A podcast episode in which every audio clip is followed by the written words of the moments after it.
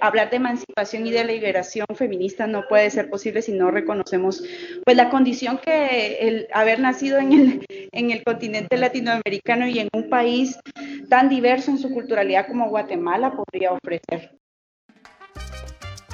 Estás escuchando Latinas a Bordo con Génesis de Guatemala, Miriam de Perú y Valeria de México.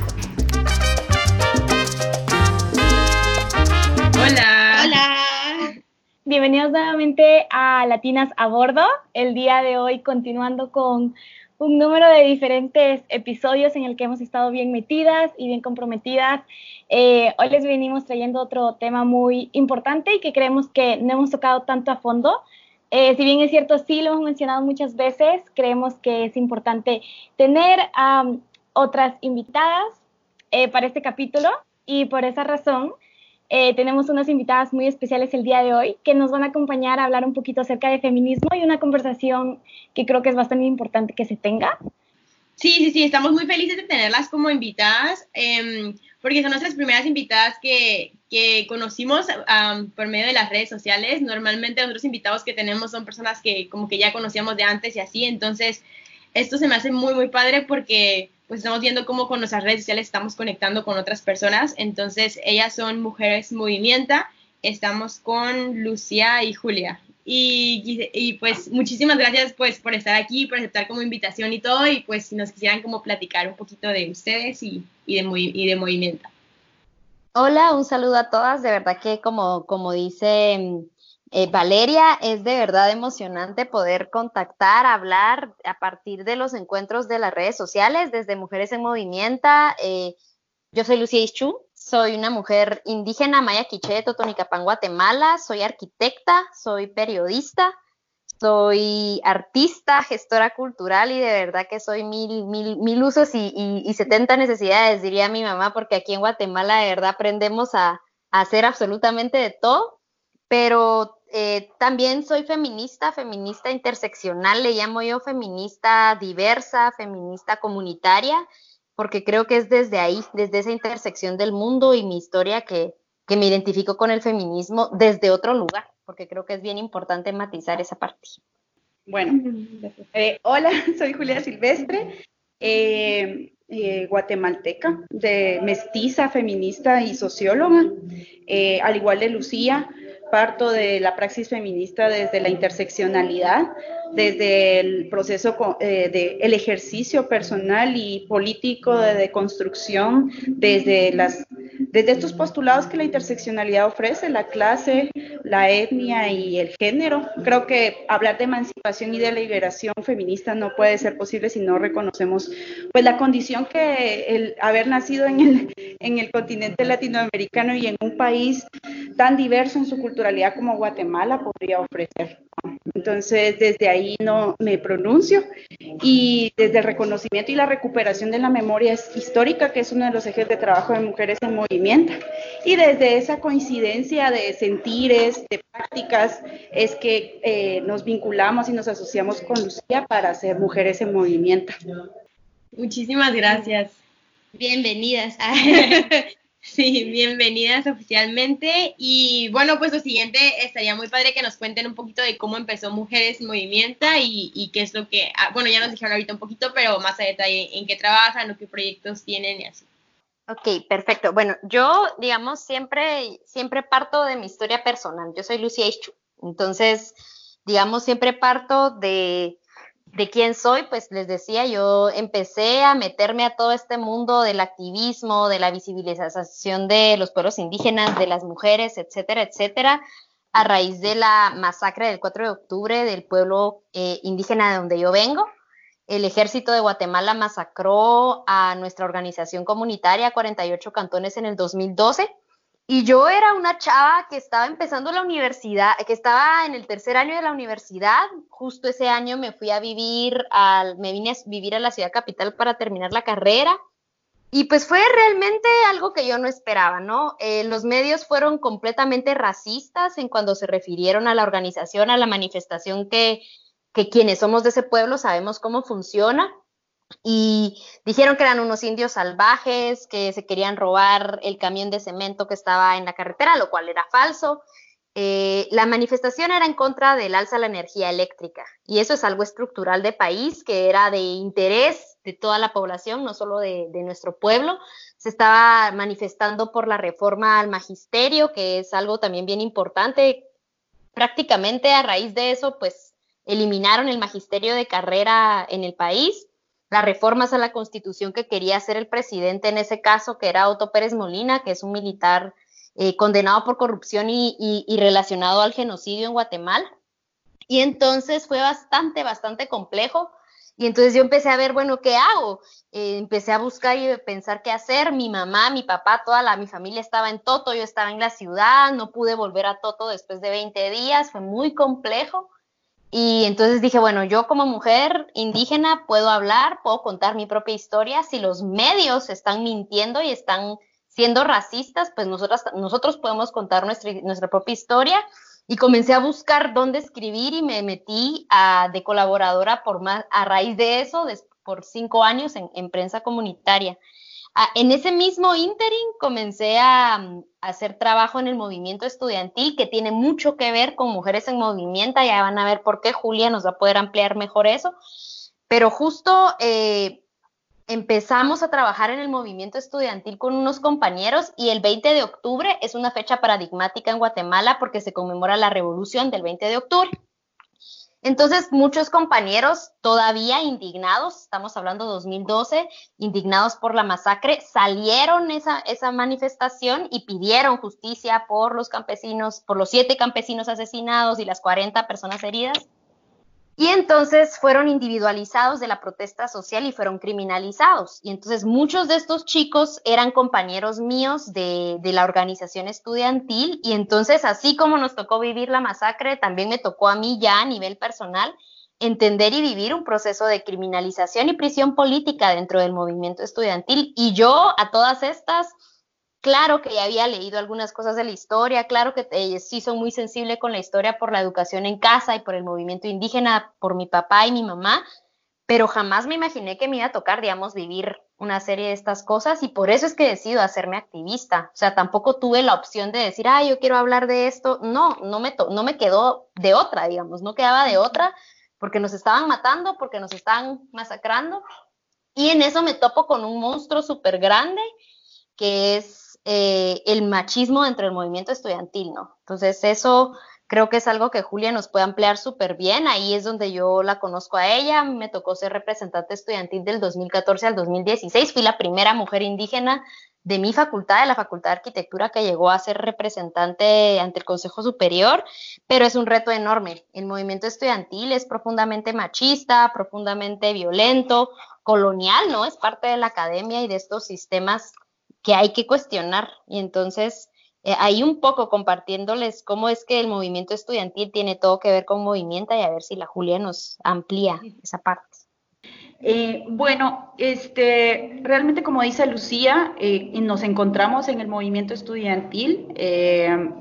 o sea, yo antes de eso, pues desde la curiosidad, o sea, yo trabajo, como socióloga trabajaba mucho en temas de investigación y pues empecé a encontrar eh, los espacios de diálogos feministas que hablaban, que, digamos en Guatemala, aunque hay un movimiento feminista de larga trayectoria, o sea, sí hay 100 años de historia de movimientos de mujeres, eh, después de la posguerra, después de la firma de los acuerdos de paz, el movimiento feminista se sectorizó y como y, había dejado de tener eco con las mujeres jóvenes principalmente. Entonces eh, empiezo a participar por la invitación de una amiga lesbiana a unos espacios de diálogo bien puntuales entre mujeres y empiezo a pues como a estudiar principalmente y a leer y a informarme sobre los feminismos.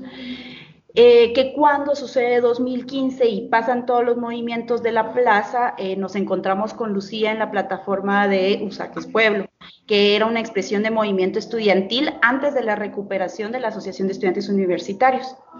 En esta plataforma, pues antes de eso yo había estado en diferentes espacios de, organización social, pero nunca desde la participación activa, sino desde el acompañamiento de espacios de mujeres migrantes a nivel centroamericano, de mujeres madres de migrantes desaparecidos, de, em, principalmente de estos espacios, los cuales me fueron como una escuela, digámoslo así, una escuela empírica de lo que era las luchas de los diferentes movimientos sociales. Además de eso, yo ya venía identificando un poco el tema de los traumas que la contrainsurgencia dejó instalada en, la sociedad guatemalteca, lo cual cuando conozco a Lucía me empieza a resonar mucho cuando ella empieza a hablar de la cultura de miedo y silencio que es como ese legado que dejó la, las prácticas de la contrainsurgencia instaladas no solo en el movimiento social, sino también en, la vida y en la cotidianeidad de la sociedad guatemalteca,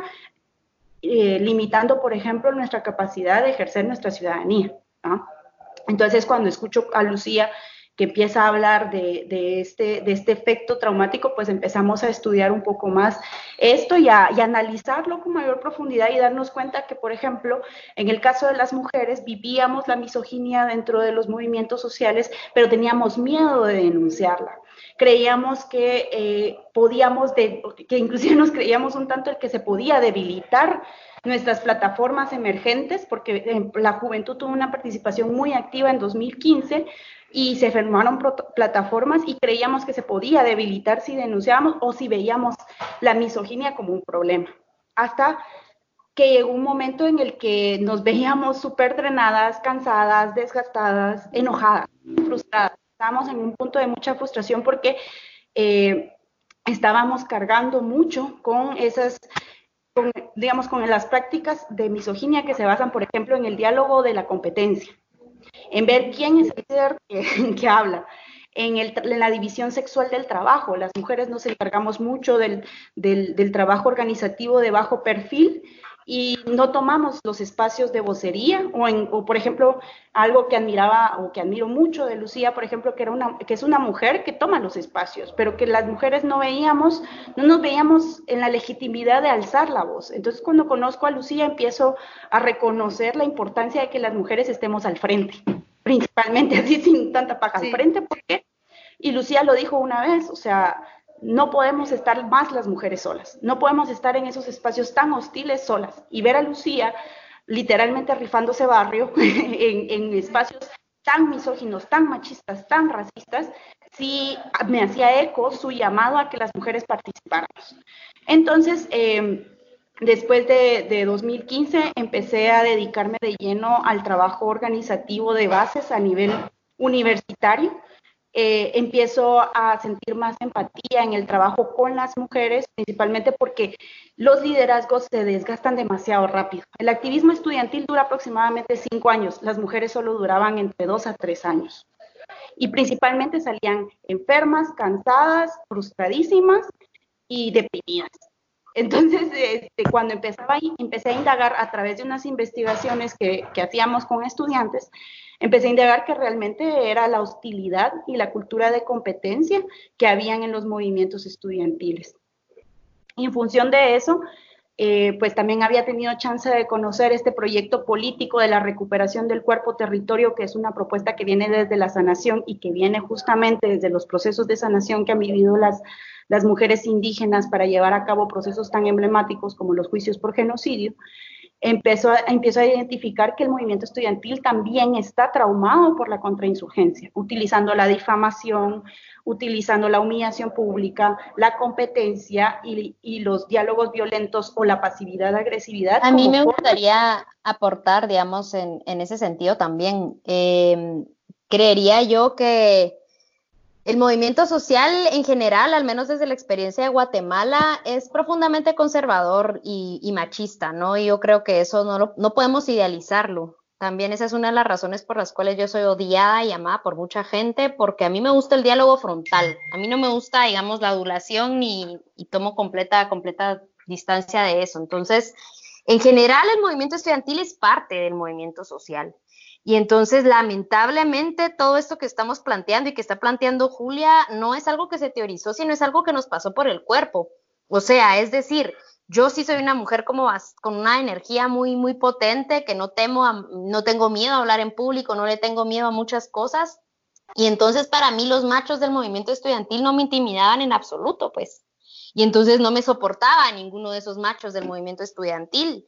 Y entonces comenzamos a darnos cuenta cómo a lo interno del mismo movimiento estudiantil, por ser una mujer no solo indígena, sino representante estudiantil, o cada vez que nos queríamos alzar a hablar, éramos lo que estaba planteando Julia, difamadas y además lo único que no pudieron hacer en mi caso fue hablar de mi sexualidad, pero hablar de la sexualidad como un evento público y como un tema público de una mujer es una cuestión normal dentro del movimiento social, es una práctica completamente misógina, repudiable.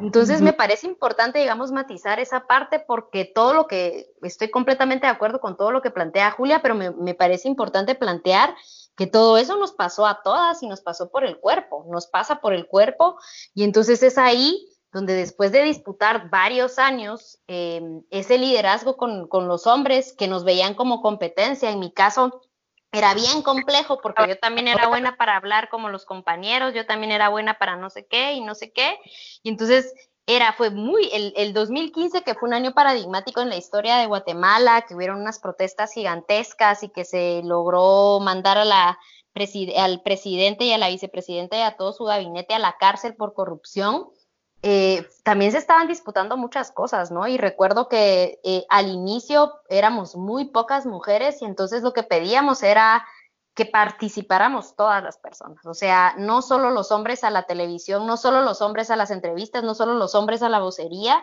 y eso fue disputas a, golpes, a gritos, a, o sea, no, porque ninguno de los derechos, ninguno de los espacios que hemos tenido las mujeres han sido regalados o han sido otorgados por la buena, los hemos tenido que pelear, los hemos tenido que disputar. Y entonces ahí es donde se ha vuelto bien compleja esa parte. Y a raíz de todo ese desgaste, es que hablando con Julia, pensábamos que era importante hacer un espacio donde solo pudiéramos construir entre mujeres, porque ya basta de esa competencia machista que también no podemos idealizar, la tenemos internalizada las mujeres, ¿no? O sea, creo que eso es algo bien importante mencionarlo y, es un poco, digamos, de, de dónde surgimos. ¿Por qué surgimos? Porque queremos construir otros espacios libres de, de, todas estas prácticas que hay dentro del movimiento estudiantil. Ninguna de nosotras dos es más eh, estudiante, pero creemos que nos sentimos con la responsabilidad de crear y generar espacios de encuentro para estudiantes donde puedan trabajar y construir sin esa violencia machista, porque eso es lo que nos tocó a nosotras. Nosotras no tuvimos este espacio de tener un espacio organizativo como la movimienta y, y no es que tenga que ser el único, sino estamos generando y compartiendo información para que las chicas puedan organizarse por su cuenta y hacer cosas. Sí, y justamente como lo plantea Lucía, o sea, al final de cuentas, parte de cuando nos, sentimos tan frustradas de que queremos, de que nos indigna la injusticia, indigna lo que sucede en el país, queremos transformar, pero en los espacios donde transformar nos sentimos vulnerables porque no solo es la disputa, no solo es la competencia, también es el acoso, ¿ah? Y cómo a veces eh, las estrategias de supervivencia que tenemos que asimilar o asumimos la violencia o toleramos ciertas prácticas que nos violentan. Y justamente la movimiento, como bien lo plantea la Lucía, surge desde el hartazgo, desde el cansancio, desde el ya no más. ¿sí? Y justamente habíamos pasado una situación bastante fuerte donde hubieron unas denuncias de acoso sexual a integrantes de nuestras colectivas que con Lucía dijimos, no, no podemos lidiar con los problemas de los hombres a costa de nosotras mismas. Necesitamos hacer, aprender a hacer cosas por nosotras, para nosotras, entre nosotras. Y ahí fue donde surgió Mujeres en Movimiento. Esa es nuestra antesala. Sí, eh, a mí me gustaría compartir también que justamente eh, a nivel personal, porque obviamente lo personal es político y mi historia personal tiene todo que ver con el espacio eh, del por qué la movimienta tal es tal y, obviamente Julia también, la, individualidad de Julia nos lleva a esta colectividad, es que en mi caso concreto, como bien lo planteó al inicio Julia, yo no me sentía identificada con el movimiento feminista blanco ladino de la ciudad de Guatemala, como una mujer indígena de un pueblo que escucha discursos que no sentís, que no entendés, que no son ni siquiera culturales a lo que vos has vivido. Y entonces eh, es hasta el encuentro feminista interseccional ella en Colombia, que yo me identifico como una mujer feminista como tal. De pronto Julia venía ya con un recorrido como mayor en ese sentido del feminismo, pero yo sí no, yo fue en el 2016, después de haber sobrevivido a, a todo el 2015, todo el 2016, a la masacre, a vivir y ya estar metida dentro del movimiento social, un movimiento social bastante machista, un movimiento social eh, lleno de compadrazgo, lleno de hombres voceros de, de, comunidades enteras, donde no se escucha la participación ni de los jóvenes ni de las mujeres. Entonces digo yo, bueno, es importante juntarnos y es justo alrededor de las mujeres indígenas en Costa Rica y de las mujeres negras que yo descubro que hay otras formas de feminismo más allá de solo el feminismo blanco, más allá de solo el feminismo entre más occidental, que digo, bueno, si el feminismo nos incluye a las indígenas desde la diversidad de lo que eso representa, si nos incluye a las negras y entonces conozco a una chica trans, ah, yo nunca había tenido desde la heteronorma, ¿no? Eh, había tenido contacto con chicas trans y entonces ese encuentro fue como un boom, fue así como me explotó la cabeza. Y dije yo, bueno, entonces si esto es el feminismo, soy feminista, soy feminista porque cabe, es el feminismo es justo esa posibilidad desde la interseccionalidad donde todos los, todos los mundos y las mundes caben, pues de eso se trata. Entonces, desde ahí dije yo, bueno, esto me interesa, entonces ya comencé a buscar más información, comencé a leer, comencé a hablar, comencé como a construir, digamos, muchas más cosas y a darme cuenta cómo tenemos instaurados todos esos vicios coloniales, le llamo yo, toda esa imposición colonial también en el movimiento social, ¿no? Yo creo que eso es bien importante que lo, que lo digamos porque la colonia la tenemos en la cabeza, ¿no?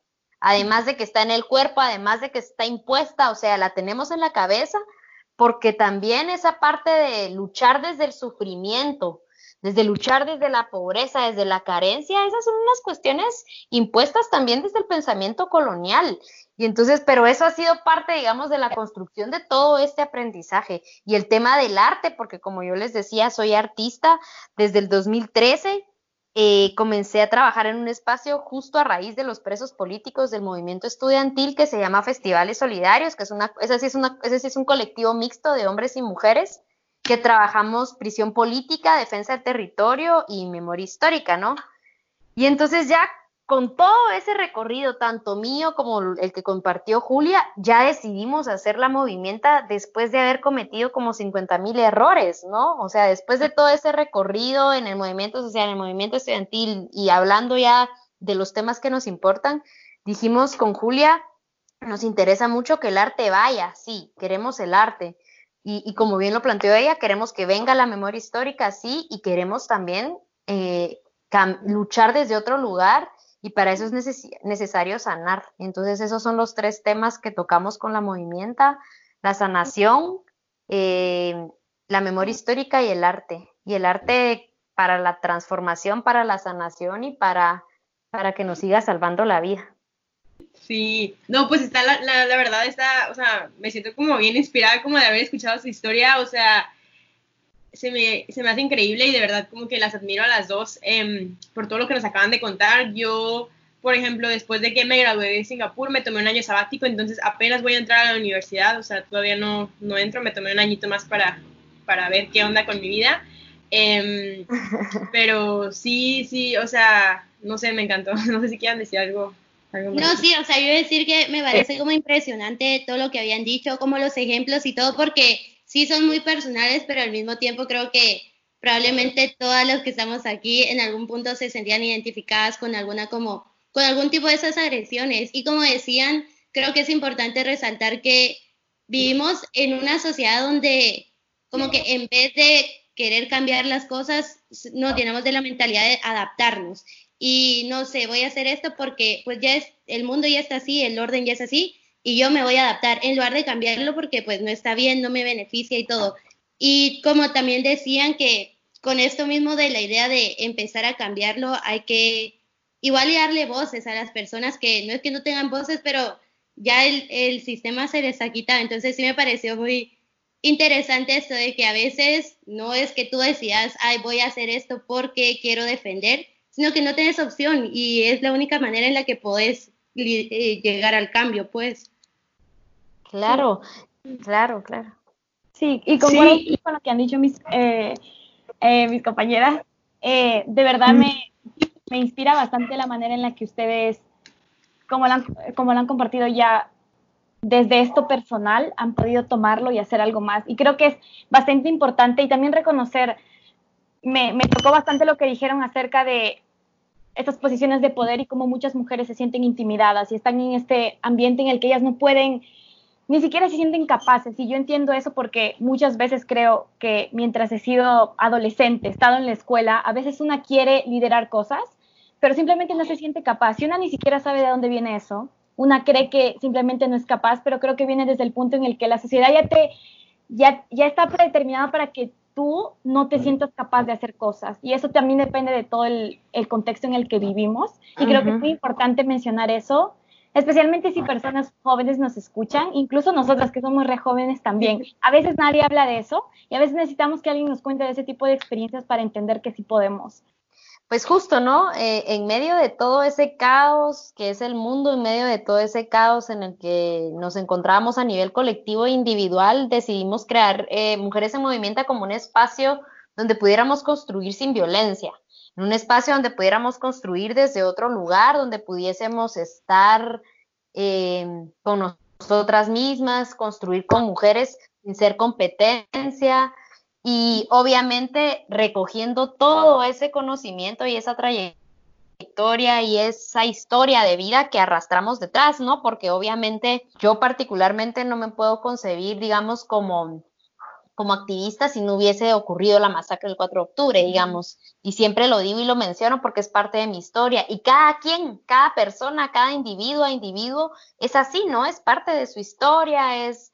Y entonces obviamente me llamó mucho la atención lo que ustedes estaban planteando al respecto de cómo nos han enseñado a las mujeres que no podemos, y cómo nos han enseñado las mujeres que no tenemos la capacidad y que ya naturalmente lo pensamos y lo creemos tal cual. Es una cuestión bárbara. Yo afortunadamente eh, vengo de una mamá con un carácter muy intenso desde niña que nos educó de esa manera, ¿no? Una mamá que venía con otra forma de ver el mundo y entonces yo desde niña supe que mi voz y que mi opinión tenía valor. Que, entonces debo reconocer que yo sí he hecho lo que me ha dado la pinche gana toda mi vida. Eh, en efecto, de adolescente era rockera y eso era prohibido en mi casa. Entonces igual, igual lo sigo siendo, ¿no? Porque a mí la música rock me gusta mucho.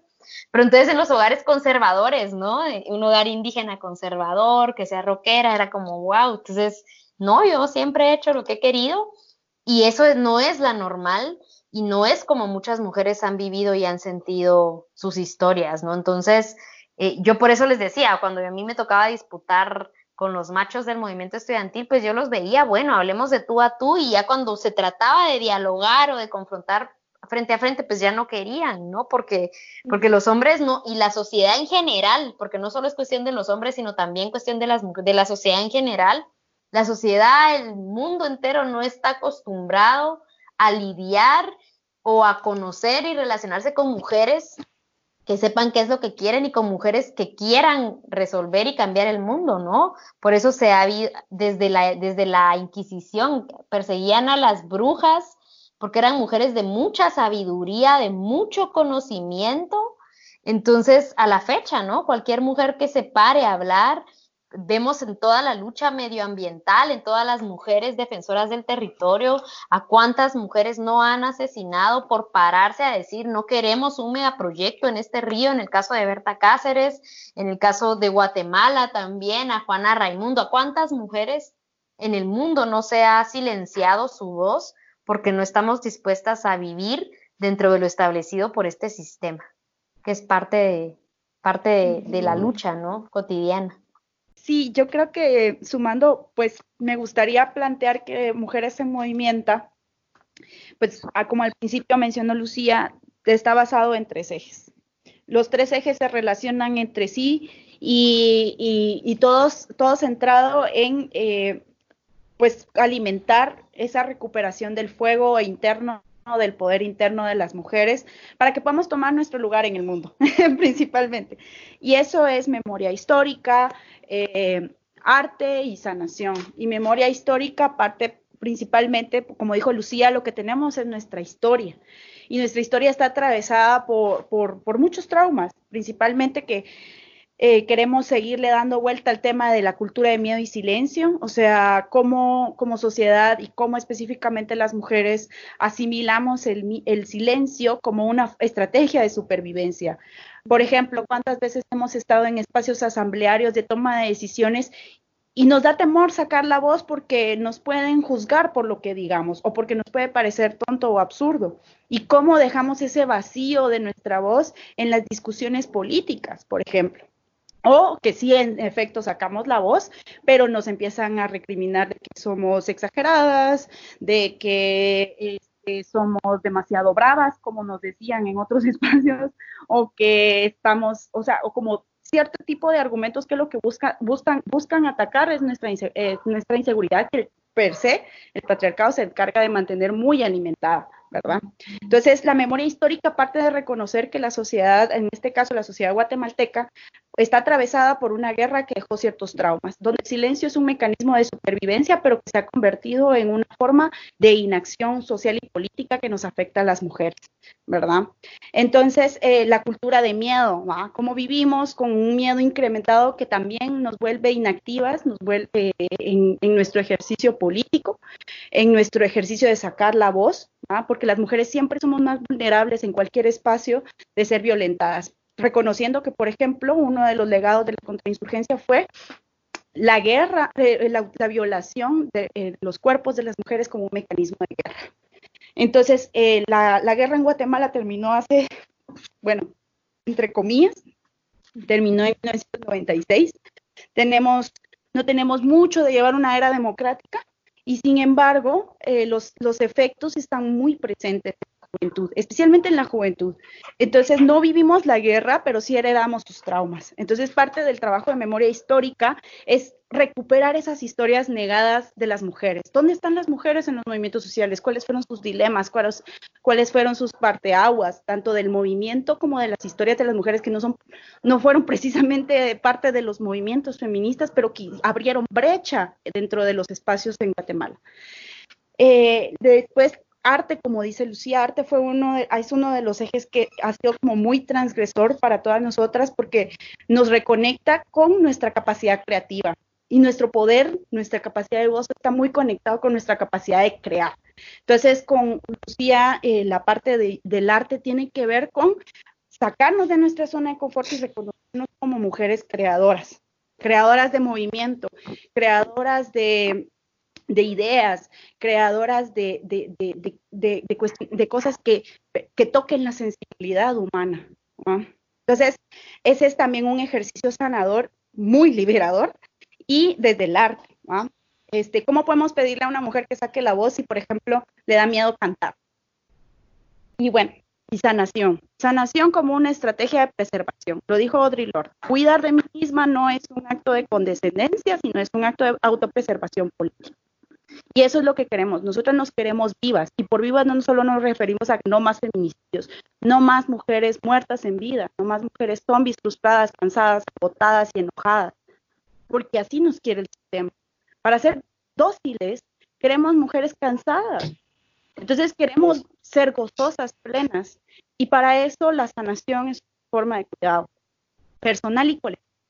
Y ahí mucho rescatando las prácticas que desde la, desde la, desde la conmovisión de los pueblos eh, se están rescatando, siempre con el respeto y cuidado, porque es, son, son, requieren, nos atraviesa nuestra mente colonial y atraviesa también el racismo de este país. Entonces es un, es un terreno que ya tiene por lo menos unos 20, 25 años de estarse explorando. O sea, hay un proyecto político basado en la sanación y en la recuperación del cuerpo territorio que, en el cual nosotras también nos enmarcamos y asumimos como parte del proceso también de sanación de las mujeres jóvenes que estamos en áreas urbanas, mixtas, pero también mujeres jóvenes indígenas, mujeres jóvenes trans. O sea, sí nos, nos, nos enmarcamos dentro de este proyecto político del cual abrieron brecha otras mujeres.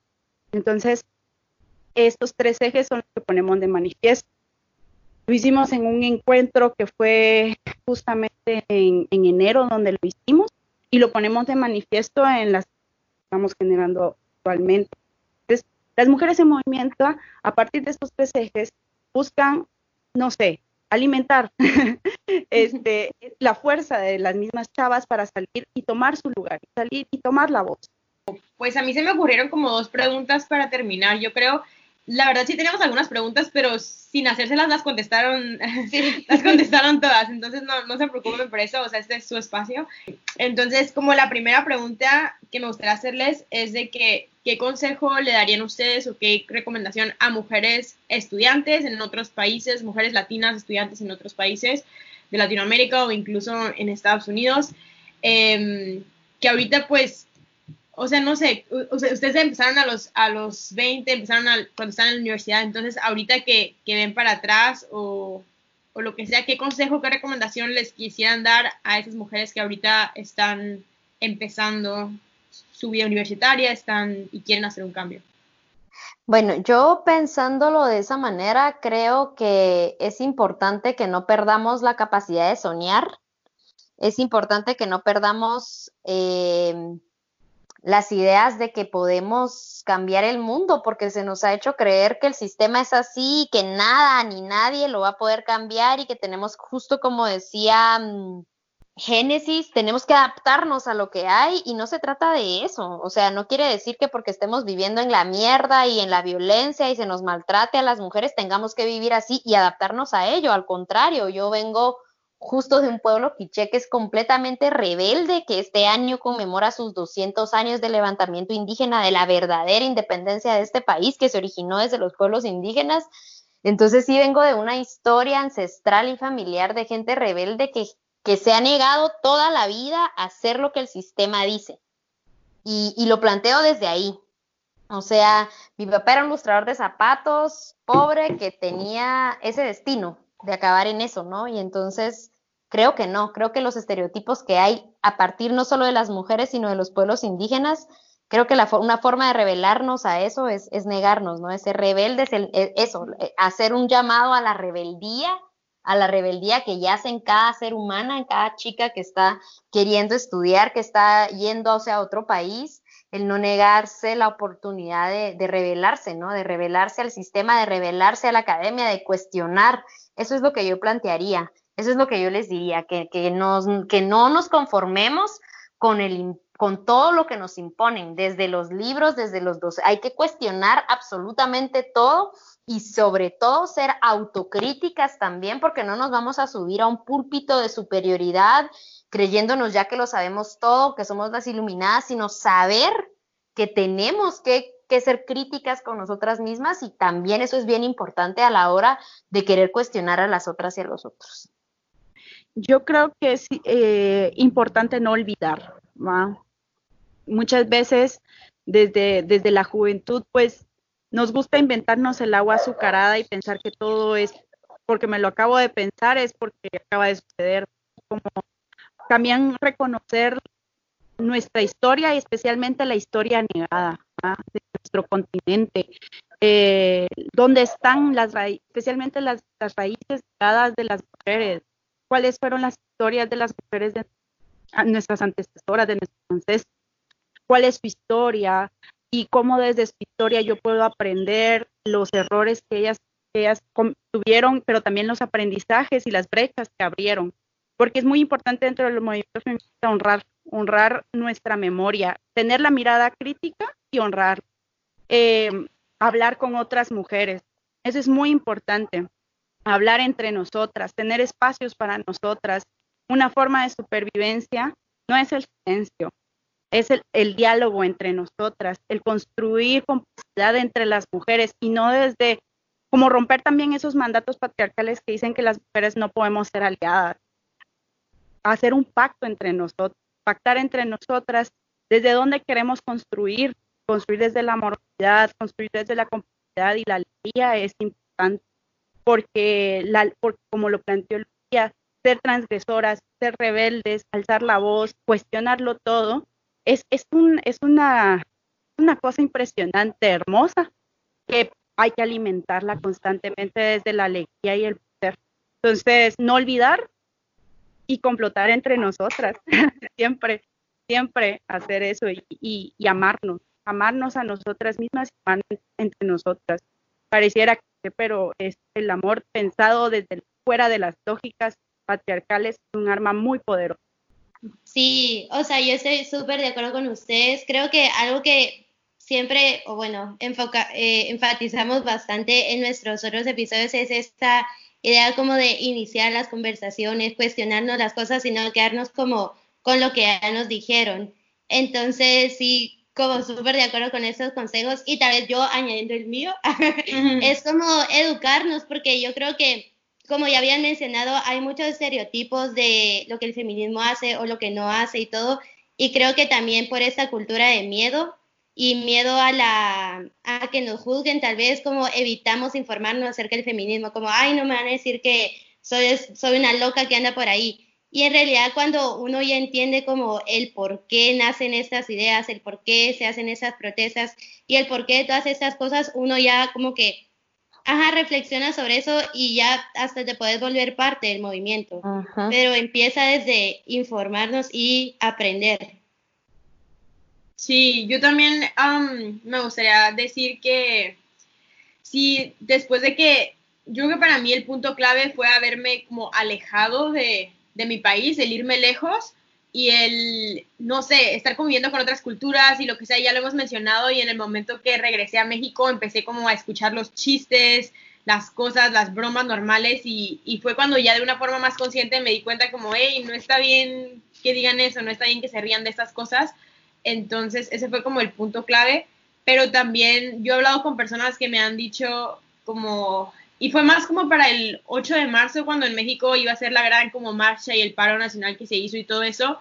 Em, algunas mujeres sí me dijeron como, pues es que, las, o sea, el feminismo como que sí se necesitaba y todo, pero ya ahorita ya estamos iguales, o sea, ya tenemos los mismos derechos que, que los hombres y así, o sea, como porque siguen, porque siguen haciéndolo. Obviamente esa persona era una pues mujer blanca privilegiada, etcétera, que de alguna forma tal vez no había vivido tantas situaciones, pero no sé, yo lo cuento esta historia para que las personas que nos están escuchando ahorita y que acaban de escuchar todo lo que lo que ustedes dos nos acaban de compartir, pues se den cuenta que si llegaras a pensar eso siendo mujer, o sea, de verdad que abras los ojos, que voltees a tu alrededor y, y, y que sí las personas que tal vez están en una situación privilegiada, pues se den cuenta de que no, o sea, no estamos en el mismo lugar, todavía queda mucho camino por andar, quedan muchas cosas que tenemos que hacer y pues como ustedes dijeron, estar unidas es, es, es como vamos a lograrlo. Yo también quería agregar algo, igual un consejito. Obviamente, como, como Valeria, creo que irse al extranjero me abrió un poco los ojos y de alguna manera creo que también eso es triste porque imagínense que uno tiene que irse al extranjero para darse cuenta de cosas que están pasando en tu país y para darte cuenta que muchas cosas, tantas cosas que tú internalizaste como correctas no son correctas. Entonces es un poco triste eh, darse cuenta de eso y también es privilegiado, porque creo que nosotras fuimos privilegiadas de poder ir a otro lugar, igual tener esa oportunidad, esa apertura eh, e información que muchas personas no tienen. Entonces, si yo tendría que dar un consejo si alguna chica que nos está escuchando tiene esta información, que la pase a gente más joven, porque creo que hay esto de que la juventud es el futuro del país o la juventud es el futuro del mundo. Los jóvenes los vamos a arreglar todos, pero al mismo tiempo es un ciclo. Tú eres joven ahora, pero hay chiquitos que también van a venir y van a ser jóvenes como tú. Entonces tú tienes que pasar también la información. Si viviste en, una familia machista, si sabes que obviamente yo también considero a mi, a mi madre una, una mujer luchadora, ella me enseñó tantas cosas, pero incluso entre su propia lucha, ella también tiene machismo internalizado y hay cosas que yo también tengo que hacer. Y ahora que yo ya tengo información, le trato de hacer entender. Y yo tengo una hermana pequeña a la que también estoy tratando de, pues, de irle metiendo estas ideas y estas, estas ideas que quizás yo tampoco tuve acceso, pero como ya tengo la información, también la comparto. Entonces, si yo tendría que también dar mi consejo desde mi punto de vista, es también compartir la información entre tu familia, entre gente más joven, porque no creo que esta lucha acabe. Esto es una lucha que va a ir de generación en generación y tienes que pasar las generaciones más pequeñas que van a, que van a, al final y al cabo van a, van a estar en tu lugar. Ajá. Y como última pregunta, también me gustaría hacerles es de cómo podemos, pues, como las personas que nos están escuchando y nosotras en general, cómo podemos colaborar con Mujeres Movimienta. O sea, yo sé que mencionaron que están trabajando con estudiantes universitarios guatemaltecas, pero igual, bueno, ahorita aquí podrían dar como sus redes sociales o también qué cosas están tal vez haciendo de personas que no viven en Guatemala y quieren como colaborar con ustedes o incluso también para las guatemaltecas que nos estén escuchando, cómo pueden ponerse en contacto con ustedes. Bueno, contarles que nosotras formamos parte de la red latinoamericana de mujer feminista que se llama Ella, que es parte de un encuentro latinoamericano interseccional que tiene ya desde el 2016.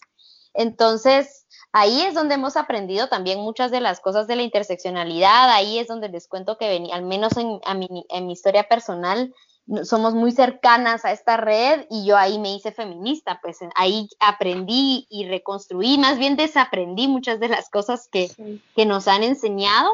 Y entonces nos pueden seguir en las distintas redes sociales. Estamos en Facebook como Mujeres en Movimiento, en Instagram como Mujeres Movimiento GT y arroba Mujeres Movimienta en Twitter. Así nos pueden encontrar.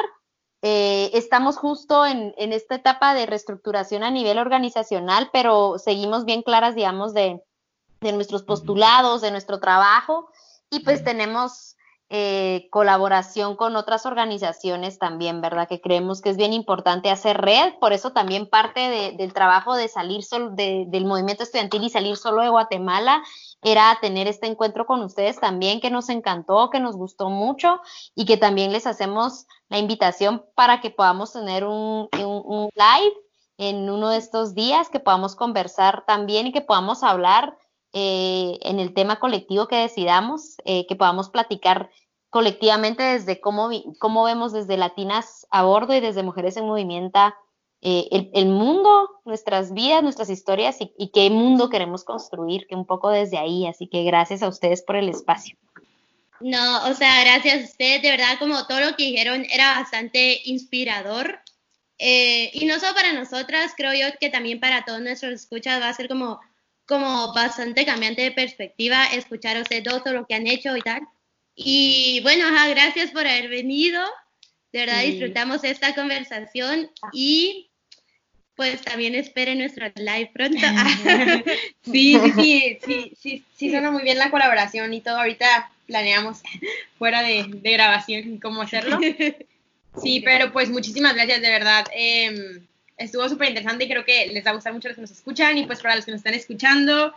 Em, gracias de nuevo por estar otro miércoles más con nosotros y también pues invitarlos a que si no lo hacen aún nos sigan en nuestras redes sociales. También estamos en Facebook, Instagram y Twitter como Latinas a Bordo.